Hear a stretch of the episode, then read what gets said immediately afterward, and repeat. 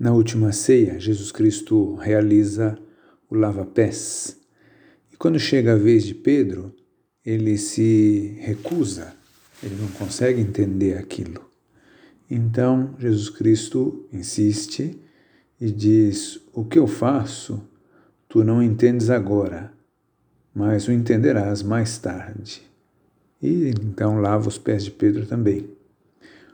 O que eu faço, tu não entendes agora isso pode se passar exatamente na nossa vida assim também, tal como Pedro. Não compreendemos, não entendemos agora. Pode ser acontecimentos permitidos assim por Deus, uma dor, uma dor profunda, a doença, é, a ruína econômica, a perda do emprego, a morte de um ser querido quando estava ainda em plena vitalidade, Deus tem uns planos mais altos que abarcam não só esse mundo, essa vida, mas também a felicidade eterna.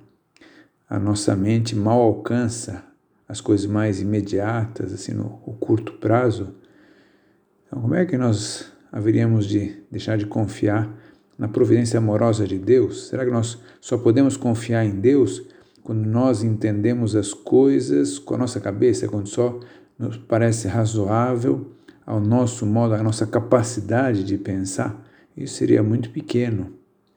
Um dia, no fim da nossa vida, Deus nos explicará em pormenor o porquê de tantas coisas que agora nós não entendemos.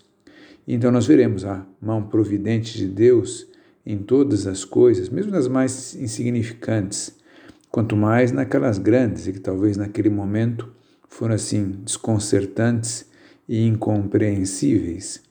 Então, em face assim de sentimentos que, de acontecimentos que nos fazem sofrer, deve sair do fundo da nossa alma uma oração simples, humilde, confiante. Senhor, tu sabes tudo. Senhor, tu sabes mais. Senhor, eu me abandono em ti eu entenderei mais tarde.